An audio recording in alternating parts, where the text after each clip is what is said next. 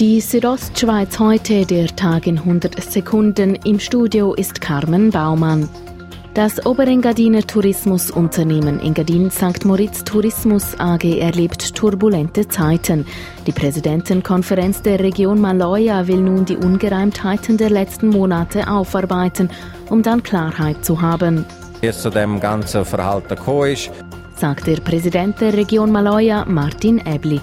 Die Turbulenzen nahmen im September ihren Anfang mit dem Abgang des damaligen Direktors. Jeden Winter werden mehrere hundert Paar Ski oder Snowboards gestohlen, wie eine Schadenstatistik der AXA Versicherung Schweiz zeigt. Zu den Top 10 Ortschaften gehören auch die Bündner Skigebiete Davos, Arosa und Lax. Stefan Müller von der AXA sagt, alles, was man schnell zu Geld machen kann, ist für die interessant und ähm, da scheint offenbar ein Markt dafür. Die Skier werden dabei hauptsächlich vor Bergrestaurants bei der Talstation oder auch aus dem Keller der Ferienunterkunft entwendet. Gestern Abend ist ein Mann auf der Haldensteiner Straße von einer Brücke auf die Nordspur der Autobahn A13 gestürzt. Auf der Autobahn wurde der Mann von einem Auto erfasst. Der Schwerverletzte lag noch vor Ort seinen Verletzungen, wie die Kantonspolizei Graubünden mitteilt. Die Polizei sucht Zeugen.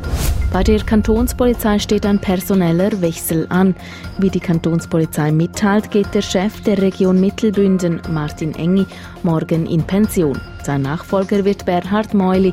Chef des Polizeiposten in Davos wird neu Mirko Vogler. Die Südostschweiz heute, der Tag in 100 Sekunden, auch als Podcast erhältlich.